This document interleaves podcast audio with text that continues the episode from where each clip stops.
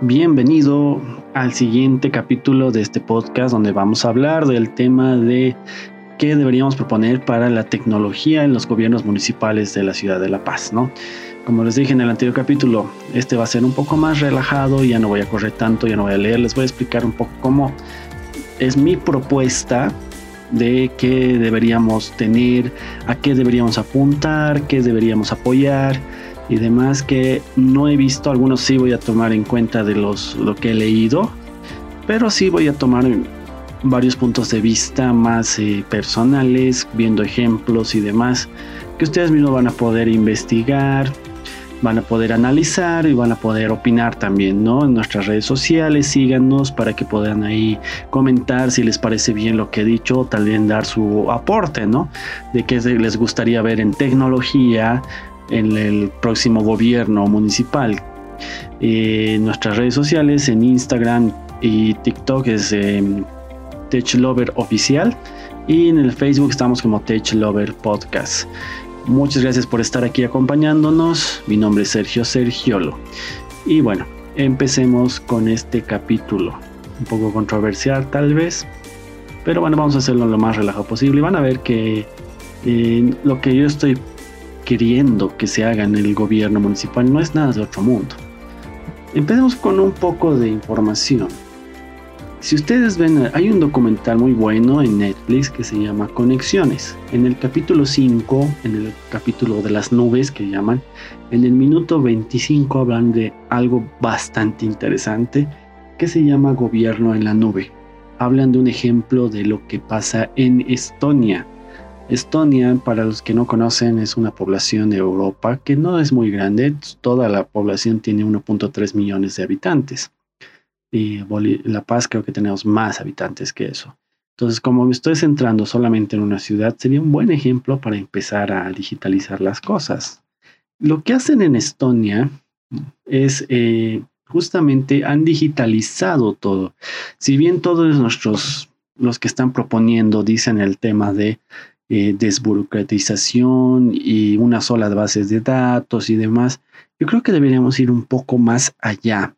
En Estonia nos muestran un ejemplo de que tienen toda tu información en la nube, es decir, lo tienen en el Internet. Pero ¿qué es toda tu información? Vamos a dar un ejemplo. Digamos que tú tienes un problema médico y llamas a una ambulancia. Ves estar llamando y decir, ay, mira, estoy con este problema, eh, necesito una ambulancia urgente, vivo en tal dirección, número de, de departamento, número de piso, bla, bla, bla, que vaya la ambulancia y demás. Tú das tu número de identificación digital. Sí, necesito una ambulancia, mi número de identificación es 1, 2, 3, 4, 5. Listo. la persona, el de la ambulancia, pone tu número de base de datos y lo que recibe es tu dirección, tu nombre, qué piso es, además de otra información, como puede ser qué problemas cardíacos has tenido, problemas médicos, a qué tienes alergia, qué medicinas puedes tomar, qué medicinas no puedes tomar, si has tenido repetición en, problemas, bla, bla, bla. Entonces, cosas de que el el paramédico llegue ya informado con lo que tú necesitas. Por ahí necesitas una camilla y demás, sin necesidad de que tú le estés dando toda la información. Ahí se ahorra tiempo, se ahorra vidas. Obviamente tú dirás, pero entonces cualquiera puede entrar a la información. No, porque esto se genera una huella, una huella donde tú ves y puedes analizar quiénes entran en tu información, qué información has ha tomado tu médico, tu abogado, el de patentes, el de impuestos y demás, y vos ves qué están viendo de tu información. ¿Por qué serviría esto aquí en La Paz? Hay muchas veces que uno tiene que hacer un trámite. Por decirles, tengo que sacar mi licencia de conducir. Me trae fotocopia de carnet, tres fotos fondo blanco, eh, qué sé yo, qué más, eh, su examen, eh, su aprobación de su examen médico y demás. Luego al día siguiente yo tengo que ir a sacar, no sé, una ¿qué se llama este certificado de antecedentes. Me trae dos fotocopias de carnet, sus fotos con fondos rojos y demás. En cambio, si tú tienes un gobierno digital, tú ya deberías tener esa información ya en la nube. Entonces te evitas estar sacándote fotocopias, estar sacándote fotos, estar sacándote eh, nueva información. Si es que si estás haciendo un trámite en una sección pueden tomar esa información para evitar que vos dupliques la información, porque gastamos papel, gastamos también tiempo, porque tenemos que ir a sacarnos las fotos, a sacarnos las fotocopias, llevarlo, para que luego lo archiven. El archivar para mí es lo peor que existe en esta ciudad, porque ustedes pueden entrar a la oficina del Citram y van a ver ahí que detrás de los funcionarios hay unos, unos anaqueles de archivadores gigantescos que de cada trámite se hace no sé cuántos papeles, lo firman, lo envían, las respuestas y demás, todo un montón de papel que luego se tiene que reciclar, se tienen que botar, luego hay que comprar nuevo papel. Y eso es solo en la alcaldía. Si tú entras a la caja nacional, es igual. En el último piso, mejor dicho, en el sótano del piso de la caja nacional, hay un montón, un montón, pero así que de papel que son archivos, que debe haber gente que ni debe vivir y sigue ahí su archivo, y todo, todo, todo en papel. Y tienes que imprimir. Ya estoy cansado, no sé si ustedes, pero yo estoy cansado de que para todo trámite, para todo lo que sea banca, todo lo que es municipios, para todo lo que es la policía, fotocopia de carnet. ¿Para qué? Si ya tienes ahí mi carnet, si tienes ahí mi número de carnet, ahí está mi foto, ahí están mis datos, ¿por qué tengo que llevar fotocopia de carnet? ¿Por qué tienen que agarrar un papel y guardar? Entonces, dentro del programa, aparte de la digitalización, que sería interesante que la empecemos a implementar, también sería un programa de papel cero, un, programa de papel cero que ayude al medio ambiente, evitar el uso de papel innecesario. Usamos mucho, somos muy papeleros. Para todo es papel. Si nuestras casas revisamos, yo sé que estoy seguro que van a tener facturas, vamos a tener contratos, recibos y demás, que luego llegado al momento pasa algo, pasa algo con una empresa de telecomunicaciones y necesito ver su contrato. ¿Y dónde está el contrato? Ni vos te acuerdas, o lo botas, o lo archivas, o encuentras contratos de otras empresas. Ahí está el tema de que todo debería estar digitalizado, de que deberías dar la opción de que se pueda digitalizar todo hasta tus facturas. Ya basta de recibir facturas en papel. Si yo voy a la farmacia y estoy pagando con mi tarjeta de débito, eh, debería ya la factura llegarme automáticamente a mi correo. ¿O les parece que es descabellado lo que yo digo? Obviamente hay mucha gente que tiene este concepto de eh, arcaico, ¿no? Que dice, no, es que en Bolivia no se puede, que en Bolivia no va a poderse hacer, porque en Bolivia piden. Eso es una tontera. Esos son pensamientos muy arcaicos, muy cavernícolas, de que la gente, por cómo es, no lo va a aceptar, no lo va a hacer. Esto si uno se lo implementa, poco a poco la gente va a empezar a ver el progreso. Y ahí está el claro ejemplo del COVID. Antes del COVID, la gente tenía que hacer los trámites yendo al banco, iba a pagar la luz, iba a pagar el agua, y cuando empezó el COVID, ah, se ha dado cuenta de que, ah, mira, puedo pagar por internet, con mi cuenta. Ah, puedo pagar la luz, el agua, el teléfono, ya no tengo que ir al banco. Y han tenido que esperar a una pandemia donde nos encierren para decir, ah, mira, eh, se había podido hacer esto. No es algo que ha salido este año o el año pasado, es algo que ya había una tecnología antigua, pero la gente tenía que esperar para que exista este tema de usar esa tecnología. Entonces nosotros tenemos que poner, enseñar, no imponer, pero obviamente enseñar. Decir, eh, bueno, señores de las facturas de las farmacias, ustedes ya no me entregan facturas. Ustedes dentro de su correo electrónico van a recibir las facturas. El número de carnet va a servir como un registro. El número de carnet debería servir para todo. Cuando vas a pagar, ¿cuál es tu número de carnet? Y ahí debería estar tu NIT, debería estar tu correo electrónico, debería estar tu teléfono, todo para que te llegue la información. Un SMS de que, ah, sí, estas son tus facturas del mes.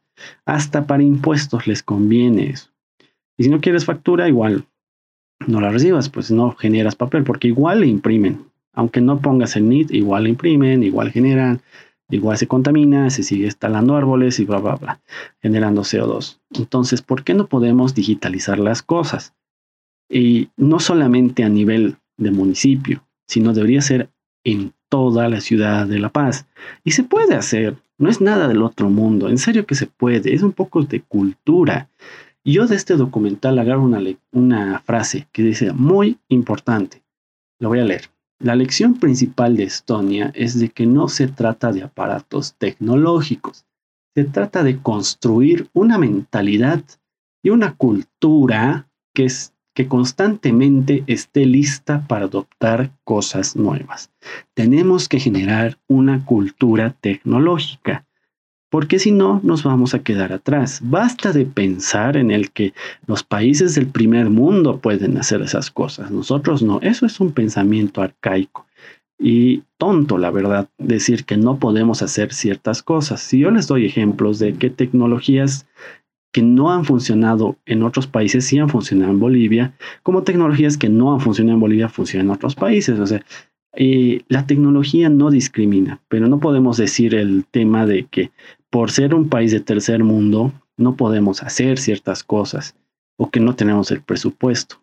En esta misma frase dice, clarito, no se trata de aparatos tecnológicos, no es que tenemos que tener la última tecnología para que funcione esto, no señores. El tema de una La Paz inteligente, ciudad inteligente, no es que tengamos que tener tecnología basadas en las últimas cosas que salgan, no, es hacer un estudio inteligente para ver qué funciona y qué no funciona en la ciudad. En otros países existen asesores digitales. Estos asesores digitales que eh, ven, evalúan y dan opciones para que se pueda desburocratizar todo lo que es el gobierno. No pagar, pagar impuestos en sí desde tu teléfono. Está bien que se haya hecho la factura con QR y lo que quieran, pero ya debería haber un tema de de que la gente ya debería dejar de pedir facturas eh, físicas, porque es papeleo. Obviamente hay muchas empresas y demás que están acostumbradas a tener sus facturas en archivadores ahí en su, en su oficina y demás. Pero ¿por qué no lo puedes tener digital en una computadora, en un servidor? Y se puede hacer eso, solamente es decir, desde tal fecha se va a hacer así y paulatinamente se va haciendo evaluaciones para ver cómo la gente reacciona, cómo entiende, cómo evalúa y poco a poco en el plazo de unos 5 a 10 años ya estaríamos con esto implementado. Pero si seguimos esperando a que la gente diga, ya, ahora sí queremos que la tecnología nos entre, nunca va, nunca va a pasar. Basta de ese pensamiento de que es que la gente no quiere. Eso es mentira es que la gente tiene miedo a la tecnología. Esa es la realidad. La gente tiene miedo al cambio, a lo nuevo, porque prefiere lo viejo conocido que lo nuevo por conocer. Es la verdad. Por eso es que la gente prefería ir al banco a pagar que buscar cómo se descargaba la aplicación de mi banco, cómo hago lo del token, cómo hago lo del crédito token, lo que sea, y cómo hago la llave digital para poder pagar la luz, el agua, el teléfono. Y después que he aprendido, ah, bueno, ahora yo compro cosas por internet, me hago pedidos por internet, pago por internet. Entonces, pierdes ese miedo, esa brecha y empiezas a experimentar. Eso es un tema que se puede hacer en cualquier cosa y especialmente dando el ejemplo desde el gobierno municipal, haciendo evaluaciones, haciendo sociabilizar el proyecto se podría hacer. Obviamente va a haber gente que no le va a gustar esto y va a decir, no, gracias, yo prefiero mi cavernícola con, con mi mazo y hacer mis cosas a la antigua, porque soy así y no voy a cambiar. Siempre va a haber existir eso en todo. Pero el tema no es hacerlo por unos cuantos, sino es pensar en el futuro y la mejor opción, tanto tecnológicamente y también apoyar a lo que es el medio ambiente. Basta de usar papel, en serio, eso ya ya no debería tanto existir aquí en La Paz. Basta de las fotocopias de carnet. solo vean el ejemplo de Estonia. Vean el, el capítulo. Ayuda bastante, incluso para créditos, para compras. O sea, ayuda mucho, mucho, mucho. La cosa es hacerlo, pensar en eso, ver ejemplos, ¿no? No, no solamente quedarnos con lo que dice los países vecinos, sino también innovar en ese sentido. Yo mandaría una delegación a Estonia que hablen con estos asesores digitales, que vean, que aprendan y que luego lo adapten a Bolivia, a La Paz en realidad, ¿no? En este caso, para que se pueda luego adaptar en otras ciudades y demás, porque no es lo mismo, no es agarrar la misma tecnología, los mismos, eh, qué sé yo, decretos, las mismas leyes y meterle igualito acá. No, hay que adaptar porque nuestra realidad y la realidad de otros países obviamente es diferente. Somos unos países, un país que copia mucho las cosas de México. Si nos basamos en las leyes y demás, vemos que muchas de ellas son casi copia-pega de las leyes mexicanas. No sé por qué, pero eso lo hacemos hace muchos años. Siguiendo con este tema, algo que yo igual eh, pediría que se haga es el tema de los capacitadores internacionales. Esto es el tema de tecnología. Tenemos que aceptar que no creamos absolutamente nada de tecnología de hardware. Sí tenemos tecnología de software, que obviamente ingenieros de sistemas ahora ha salido un montón, son programadores y demás, pero no desarrollamos nada. Y eso es porque la universidad está por un lado, el gobierno central está por otro lado, el gobierno municipal está por otro lado y los jóvenes tecnológicos estamos por otro lado, eh, viendo a ver quién nos hace caso. Y ahí está un problema. Tenemos que tener una base desde la universidad, desde el colegio incluso, de, que se enseñe qué es startup, qué es un programa, proyecto tecnológico, mostrar ejemplos, agarrar a unas cinco empresas bandera y decir, cinco ideas, ni siquiera empresas, cinco ideas tecnológicas y, a su, y ayudarles en todo. Estoy hablando porque, como decía en el anterior, no podemos ser todólogos, no podemos estar creando empresas, desarrollando impuestos, o mejor dicho, pagando impuestos, desarrollando tecnología, a la vez que nos estamos promocionando, estamos vendiendo, estamos creando empleo. O sea, quieren que hagamos todo, pero no podemos hacer todo. Esa es la triste realidad de todo innovador. No puedes hacer todo. Y si lo haces todo, lo vas a hacer a medias o lo vas a hacer mal. Cuando uno desarrolla un proyecto tecnológico, ¿por qué eh, los desarrollos de proyectos de software son más viables que un proyecto en hardware? Porque un programador puede hacerte el, el software, ¿no? El código fuente y demás. Y un diseñador gráfico te lo va a hacer también el, la imagen, ¿no? Lo que es el front, office, front software o lo que sea, front page. La cosa es que con dos personas puedes hacer un software y puede funcionar y se puede replicar, perfecto, pero cuando quieres hacer hardware, necesitas un ingeniero electrónico, un ingeniero mecánico, a veces eh, depende qué vas a hacer, ¿no? Un ingeniero electromecánico, o no sé, si quieres hacer una escoba que vuele, necesitas tal vez alguien de aviación y demás. Entonces necesitas el apoyo porque tú no puedes saber todo, saber todo. Y si lo sabes, vas a hacerlo en mucho tiempo. Entonces, hay capacitadores, ya sea que nos sean nacionales o sean internacionales, nos puedan ayudar a los jóvenes tecnológicos a crear empresas que se puedan exportar, porque tenemos mucho la mentalidad de hacer cosas artesanales que no está mal, pero no se encierran. Quieren que hagamos cosas que solo funcionen en Bolivia, que solo funcionen en una feria, en la Plaza San Francisco, en una feria, en, en las alacitas. Está bien, esas cosas artesanales son buenas, funcionan, se pueden exportar y a la larga pueden crecer. Pero, ¿qué pasa con la tecnología? Muchas veces a mí me han dicho, yo te doy un espacio en la Plaza Francisco para que presentes tu proyecto, pero mi proyecto no es para la Plaza Francisco, no es por creído ni por nada, sino que yo estoy desarrollando un proyecto tecnológico que es para gente de tecnología. La gente que va a ir a la Plaza San Francisco va a ir a ver si se puede comprar una mermelada, una polera, una chompa. No está yendo a buscar tecnología. Entonces tenemos que tener sectores de tecnología y para que haya estos sectores también tenemos que tener una red de gente que les guste esto, que puedan verse identificados y puedan aportar a esto, ¿no?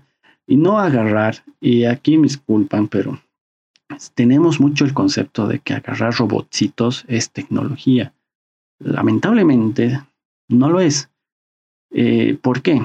Muchos de estas empresas o mejor dicho, estudiantes que hacen robots, que, mucha, sí, mi robotcito hace esto, hace el otro, sacan la información de Internet. Tú te vas a la Colombia y ahí encuentras robots hechos con Raspberries, con Arduinos y demás, que a veces los mismos que venden esto te lo hacen robot y es prácticamente un rompecabezas. Te dicen, aquí está el código, aquí están los componentes, aquí están las tuercas, aquí están las ruedas. Tú lo armas, prendes los sensores, le cargas el código y funciona. tú, tú haces un dron con un Raspberry, está bien. La cosa es hacer cosas nuevas. Eso para empezar, para entender, para saber cómo funciona, está excelente, funciona muy bien. Pero eso no es innovación, eso no es la tecnología. Y a veces lo sacan en la tele como, uff, el invento del año de la paz. Pero eso no se puede replicar, no es algo que puedes decir, lo voy a revender en otro país porque esto se puede patentar. Esto es algo que ya lo ha hecho alguien y funciona como un experimento. Pero cuando alguien quiere hacer algo nuevo, algo único, que se pueda patentar, ahí no tenemos apoyo. Y me incluyo porque yo estoy en eso. No tenemos dónde acudir.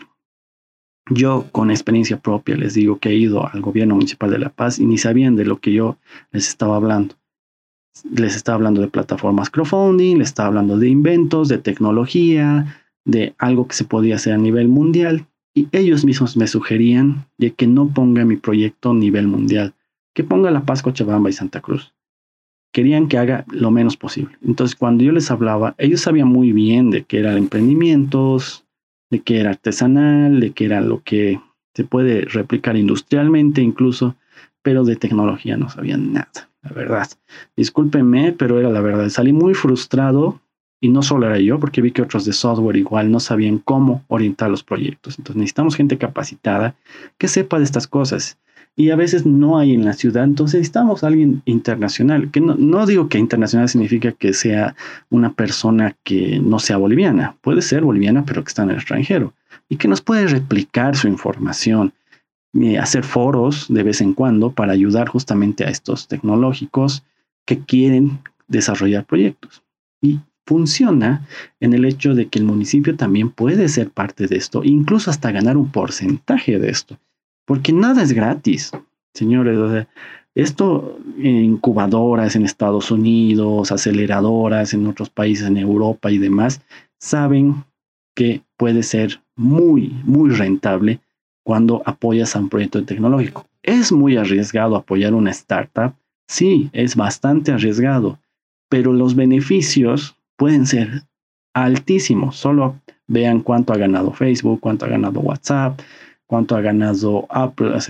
es un tema de salir de la zona de confort que tenemos como municipio, como estudiante y empezar a arriesgarnos. Y obviamente apoyar este riesgo.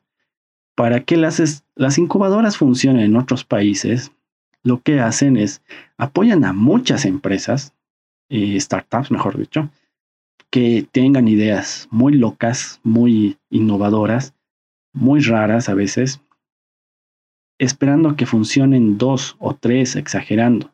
Apoyan a 20 y dan millones de millones de dólares. No solo dan mil bolivianos, cinco mil bolivianos, como dan aquí los premios dan miles de millones de dólares esperando que funcionen dos. Y esas dos van a sustentar a todos los otros proyectos y van a ser más rentable incluso.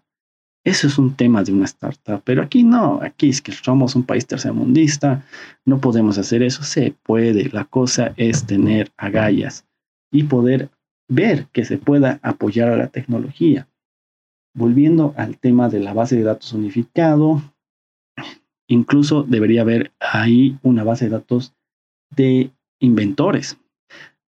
como dato, solo quiero que sepan esto. En 2019, en China se patentaron medio millón de patentes. En China. Medio millón de patentes. En Bolivia, en más de 12 años, el CENAPI ha hecho mil patentes. Mil patentes tecnológicas en Bolivia. O sea, que somos una nada en la tecnología. El CENAPI vive de lo que otras empresas internacionales patentan en Bolivia. Y lo patentan porque lo tienen que hacer porque no tenemos convenios con nadie. Ese es un problema igual gigante. Uno puede hacer una idea tecnológica acá en emprendimiento, lo patenta, pero la patente solo te sirve en Bolivia. Después uno tiene que utilizar esa misma patente para hacerlo en Estados Unidos, en Europa y demás y ya sirve como antecedente de que hemos hecho una patente en nuestro país de origen. Pero nada más, el CENAPI está ahí solamente para eh, registrar tesis. Eso es lo máximo que veo que apoyen a Bolivia. Es triste en realidad.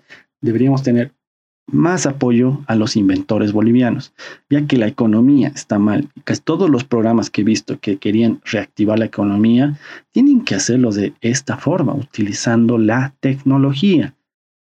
Para eso también se necesita hacer alianzas privado-público. Es lo que les decía. Yo no puedo ir a la puerta de Yalasoft, tocar la puerta decir, ayúdeme con mi tecnología, ayúdeme con mi idea porque no me van a hacer caso. En cambio, los municipios sí pueden hacerlo, y no solo en Bolivia, pueden hacerlo en cualquier parte, hacer concursos internacionales con la bandera del municipio. Decir, vamos a poner a tres concursantes en este, en este programa internacional de desarrollo de startup de Silicon Valley, pero van a ir a nombre del municipio de La Paz. Pueden hacerlo, es un convenio. Eso tiene el poder y tiene el apoyo que podría hacer el gobierno municipal de La Paz pero no, estamos pensando aquí en, hacer mermeladas, en hacer aquí eh, harina de coca, o sea, eh, plásticos reciclados, eh, regalitos de papel, esas cositas estamos pensando. Cuando podíamos, que no está mal, está bien para la, paz, pero pensemos más grande, como dice el chicharito, atrevémonos a pensar en lo grande. Porque siempre tenemos que pensar en pequeñito? Y queremos ser un país que tenga dinero, que genere tecnología y demás, pero no nos apoyamos en los grandes, que son la tecnología, que es, es, afuera, no es acá. Banco de ideas.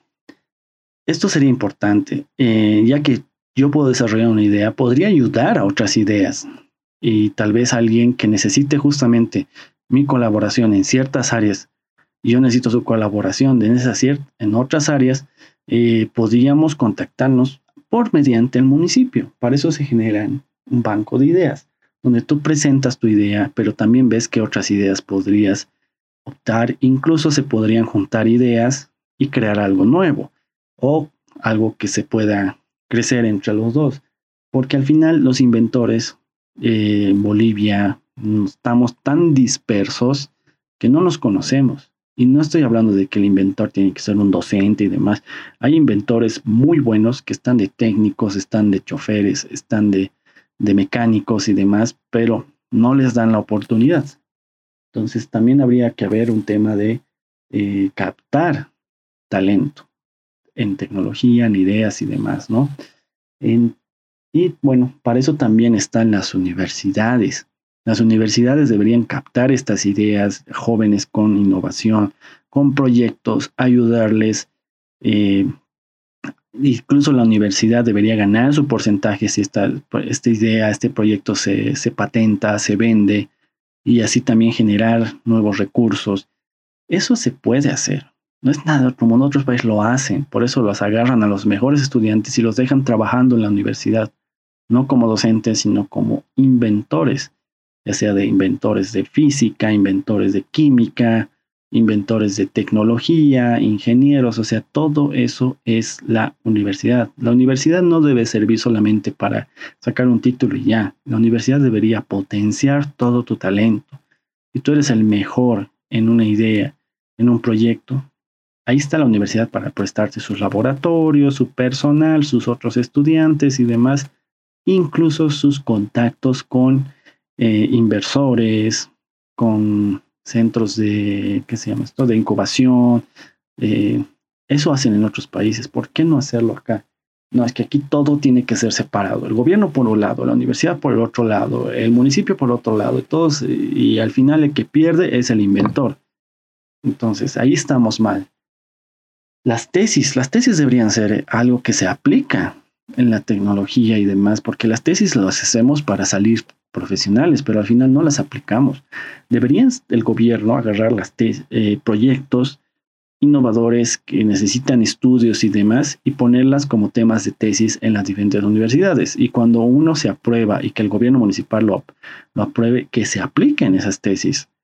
Eh, no, yo he visto que sí hay diplomados y demás donde vienen los ministros y todo, pero al final no aplican nada o no le dan el crédito a la persona que ha estudiado esto, que eso pasa muchas veces.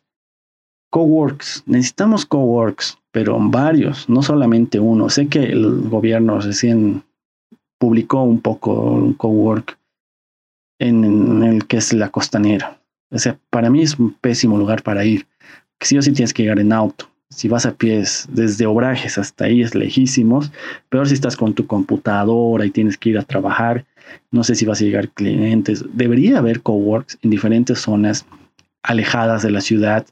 Eh, Villa Fátima, en el centro, en la zona sur, en, todos los lugares para que puedas también comunicarte con otros innovadores. Ahí podrías ir a presentar tu idea, tu proyecto, trabajar en esto. Tú tendrías ahí una persona que te esté guiando, diciendo cómo puedes ir haciendo tu, proyecto y demás. Y además conocerías a otra gente innovadora, donde pueden salir proyectos, emprendimientos, empresas bastante interesantes. Pero tiene que ver un lugar estratégico y obviamente el cowork tiene que ser una oficina donde eh, fluya la innovación, uno se sienta cómodo para crear, innovar, tener creatividad, ¿no? Y ahí está el tema de los clústeres. Ahí podemos apoyar porque las mismas empresas pueden ir a estos coworks a buscarse gente innovadora y demás, sabiendo que ahí están yendo gente que tiene mucha creatividad. Y bueno, obviamente más competitivo en lo que es la tecnología, ¿no? Eh, obviamente la tecnología avanza, se actualiza y demás. Entonces el municipio mismo debería capacitarse en tener la nueva tecnología, pero obviamente adaptado a nuestra realidad. Y obviamente también difundirla, porque tenemos una mentalidad muy de ocultar la información. Yo he aprendido a usar esta aplicación y nadie más quiero que aprenda. O sea, ¿por qué? Porque si no me van a quitar el trabajo. Dejar de pensar en eso. La gente tiene que aprender, igual que vos has aprendido, la gente tiene que saber la información. Hoy se encuentra todo en Internet, gracias a Dios, pero igual tienes que estar uno actualizado. Y el municipio tiene herramientas para poder tener contactos con empresas innovadoras que ayuden a mejorar la tecnología, haciéndolo más competitivo. Y bueno, también el tema de las experiencias tecnológicas. Ver qué ha funcionado en otros países y replicarlo acá. Obviamente, em, esto tendríamos que ver con experiencias de personas que han implementado tecnologías que han funcionado para reducir procesos, para seguridad, para salud, para educación y demás, y ver qué funciona en Bolivia. Eso es lo interesante de la tecnología, se puede replicar, no se tiene solamente en una cierta área. Hay ciertas cosas obviamente que son especiales que no tal vez no se puedan replicar eh, por la tipografía y demás, pero casi toda la mayoría siempre se puede reutilizar o adaptar. Obviamente lo mejor y sería lindo crear nueva tecnología en Bolivia, tanto en hardware y en software. Sueño con algún día tener una empresa boliviana en hardware nacional, no ensambladora, sino desarrolladora de tecnología. Entonces, para esto necesitamos un pensamiento mundial. Basta de pensar solo en Bolivia y que para que tengamos este pensamiento mundial también tenemos que pensar en calidad. La calidad de las cosas que hacemos tiene que ser ya pensado con calidad internacional. Y para eso tenemos que ver qué certificaciones se necesita, qué certificaciones, permisos y demás se necesita, digamos, en Estados Unidos, en Europa, y apuntar a eso, hacer un cronograma, por decirles, hay una idea de un proyecto de esto, de tecnología parecida de ruedas. Entonces lo vamos a ver desde un punto ya internacional. Primera etapa, la nacional. Desarrollo, dónde vamos a hacer la, el chasis, dónde vamos a hacer las ruedas, la goma, vamos a ensamblar, bla, bla, bla. Hacemos todo eso, ya, estamos fabricando. Ahora, ¿qué requisitos necesitamos primero en Bolivia? La GMED, permisos, licencia de funcionamiento, NID, bla, bla, bla. Y después, ¿qué necesitamos internacionalmente? Pero hasta ahí debería seguir el municipio apoyando al emprendedor y decirle, vamos a sacar tu proyecto internacionalmente. No agarrar y lo que han hecho por durante 10 años es presenten nuestros sus proyectos. Nosotros les vamos a apoyar a lanzar su proyecto. Les damos el concurso. Ah, felicidades. Toma tu dinero, toma tu cheque gigante de 5 mil bolivianos, 10 mil bolivianos, qué sé yo. Y adiós. Que te vaya bien. si te va bien, uff, vamos a hacer publicidad de que nosotros te hemos apoyado, nosotros hemos hecho, nosotros hemos creado. No, es ya pensar en desarrollar internacionalmente con calidad internacional. Incluso ya deberías ver eh, cuando tú presentas un proyecto en un municipio de que si en otros países se está aplicando. Debería ser una pregunta clave, ¿en qué países se está aplicando? Y si yo veo en un concurso que diga, no he visto en ningún otro país, ni en Latinoamérica, o solo he visto en, Japón o algo así, algo parecido, a mí me llamaría la atención. Más que un proyecto que diga, ah, sí, está en todo lado, está en todo el mundo, pero es que es innovador porque no hay en Bolivia. Eso igual es un tema de que mucho pensamos que porque no está en Bolivia, lo aplicamos en Bolivia, ya estamos innovando. No, es como les decía, estamos adaptando una tecnología, pero eso tampoco es innovar. Eso tampoco es crear, solamente es adaptar algo que se ha hecho en otro país, lo estamos trayendo a Bolivia para aplicarlo. Lindo sería que creamos algo en Bolivia, lo llevemos a otro país y lo adaptemos ahí. Se puede hacer, se puede, pero la cosa es pensar en grande, dejar de pensar en local y en mini, en micro, empezar a pensar en grande.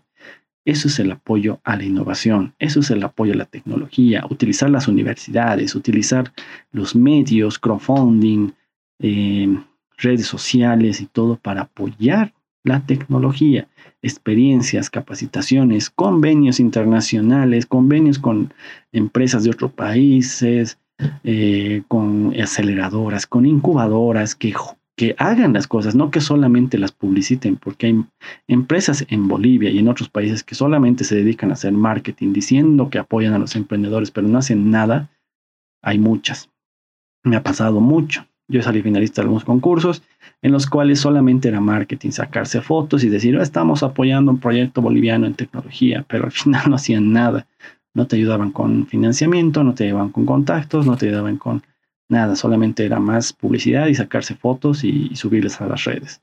Entonces, eso también debería ser un tema que se debería regularizar, no por agarrar cualquier cosa y, y solo sacarlo en las redes sociales, porque al final no apoyas ni a la economía, ni al emprendedor, lo frustras al emprendedor, lo dejas, eh, tal vez una idea muy buena se queda ahí estancada, y haces que el emprendedor gaste dinero, porque todo emprendimiento es gasto, ningún emprendimiento empieza ganando, todo emprendimiento es, es, gasto, es inversión, mejor dicho, ¿no? Es inversión y obviamente esa inversión tienes la fe de que va a retornar, pero en, en proyectos tecnológicos tenemos que pensar un poco más allá de lo cuadrado que tenemos en Bolivia. Cuando presentamos un proyecto tecnológico tenemos que pensar en cuatro o cinco años recién vamos a recuperar el dinero. Porque estamos muy acostumbrados en la ciudad de La Paz y en Bolivia en general a que presentar proyectos a inversores que en un año ya tengas retorno y en dos años ya seas millonario. O sea, la mayoría de los inversores que me ha tocado acá en Bolivia tienen ese pensamiento de que, ah, sí, muy bien tu idea, pero en un año ya quiero ser millonario. O sea, mm, con poca inversión quieren retorno rápido y, un poco riesgo. Lo máximo que siempre me buscan es en los proyectos es cuántas ventas has generado. Eso ya no es una idea, eso ya es un proyecto generado. Cuando tú tienes una idea es porque todavía no tienes ni ventas. Entonces, cuando aplicas un proyecto de idea, no puedes estar pidiendo eh, cuántas ventas vas a generar. Es otros factores que se van a ver en una idea puedes generar eh, proyectos de ideas justamente con cómo se hacen las startups en, Estados Unidos. Haces una simulación de cuánto piensas ganar en cinco años para ver cuánto va a valer tu empresa en cinco años y cuánto vale tu empresa ahora. En base a eso se hace una inversión. Pero es una simulación, no es algo real, es lo que estimas que va a valer de acuerdo a las ventas, a cosas parecidas. Pero aquí estamos muy acostumbrados a que, eh, ¿cuántas han sido tus ventas este año? pero no, es una idea. Entonces, tu competencia, ¿cuánto crees que haya vendido? Pero no tengo competencia porque es una idea nueva. Ah, entonces se quedan ahí como que trabados y no saben dónde avanzar porque no tenemos ese tipo de proyectos.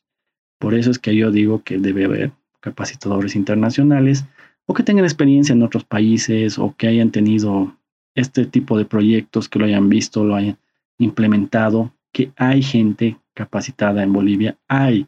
La cosa es justamente gente capacitada en los puestos de tecnología.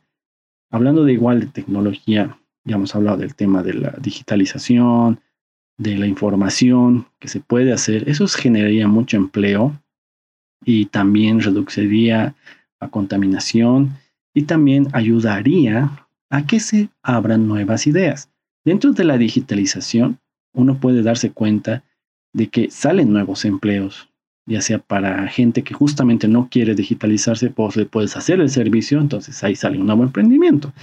Es como han salido tantos negocios ahora de deliveries, porque se necesitaba por la demanda y demás de ventas online, de páginas web, con ventas, de gente que te lo maneja las redes sociales.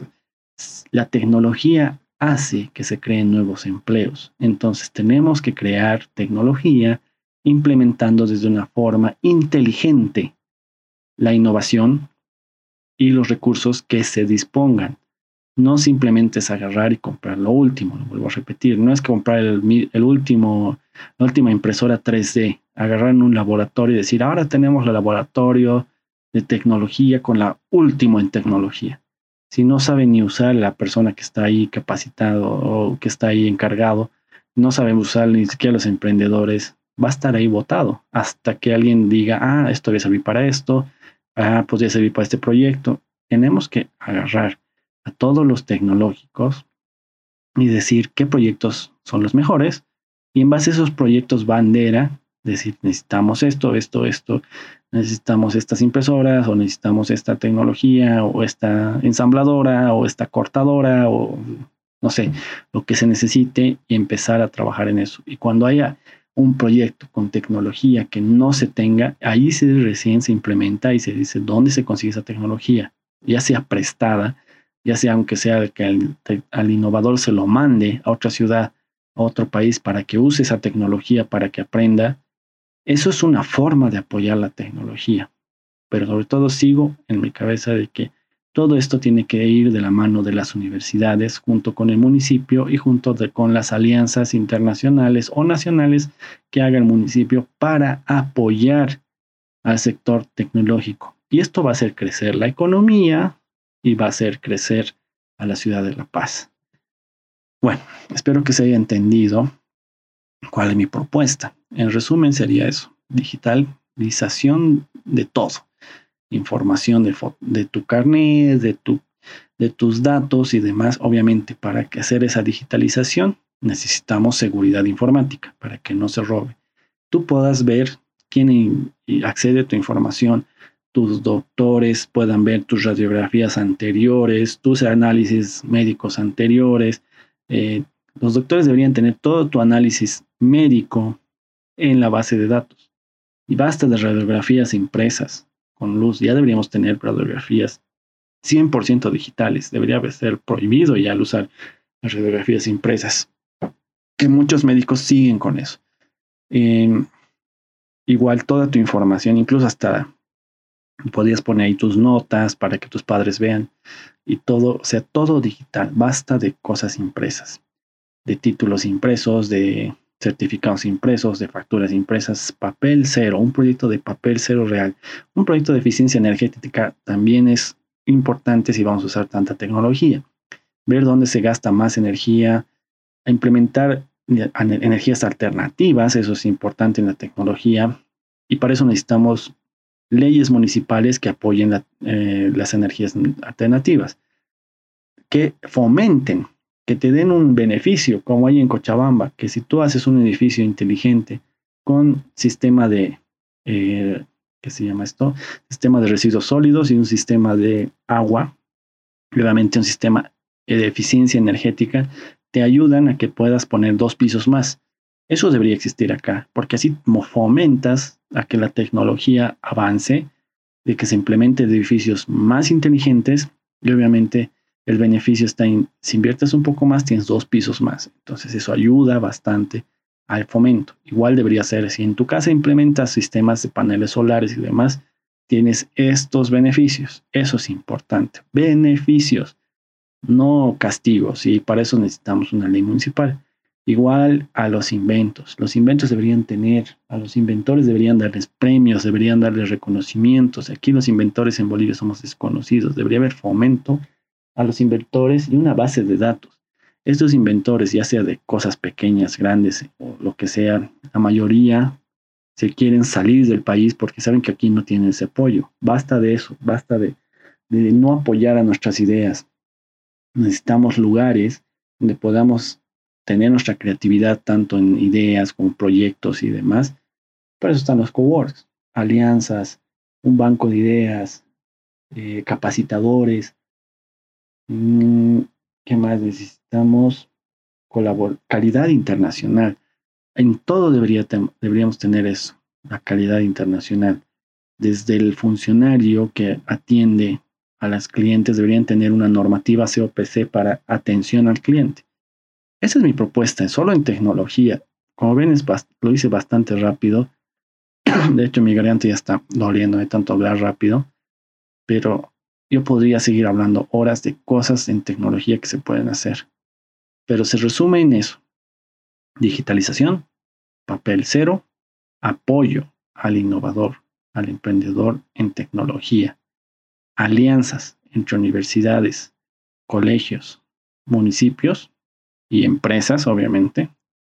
Eh, beneficios en el sentido de apoyo a, los que usan tecnologías limpias, eficiencia energética. Beneficios igual y apoyo al inventor, al creador, al innovador. Y no solo económicamente, también reconocimientos. Deberíamos reconocer y apoyar a los primeros innovadores que existieron en la ciudad de La Paz. Eh, hay, existen, los primeros que han innovado, han creado software, han creado hardware, han empezado con ideas propias que se han exportado. Debería haber una base de datos de estas personas. Bueno, señores, un gusto. Espero que les haya gustado esto. Espero que si conocen ustedes algún político, le puedan compartir este podcast para ver si si lo toma en cuenta, yo sería feliz, aunque sea que el 1% de lo que he dicho se pueda hacer y llegue a gente justamente especializada en esto. Ojalá sueño con una Bolivia más tecnológica, más innovadora y más con cultura de cambio, con una mentalidad más ah, constante cambio de adaptarse a cosas nuevas, ¿no? es un sueño. Yo sé que muchas cosas, eh, no sé cuántas veces he escuchado decir que en Bolivia no se puede hacer eso, porque es Bolivia, porque estamos atrasados, porque acá no se puede, porque somos el país tercermundista, que somos pobres. Eso es mentira, eso es una mentalidad mediocre. En Bolivia se puede hacer cosas, cosas chingonas, como dice el chicharito. Eh, aprendamos a hacer eso, a soñar, y poder hacer realidad estos sueños, estas ideas. Mi nombre es Sergio Sergiolo. Gracias por escucharme. Gracias por apoyarme. Dime igual cuáles son tus ideas tecnológicas. Podemos hacer una segunda parte. Saludos, cuídense mucho. Nos vemos en la siguiente. No sé de qué será, pero nos vemos.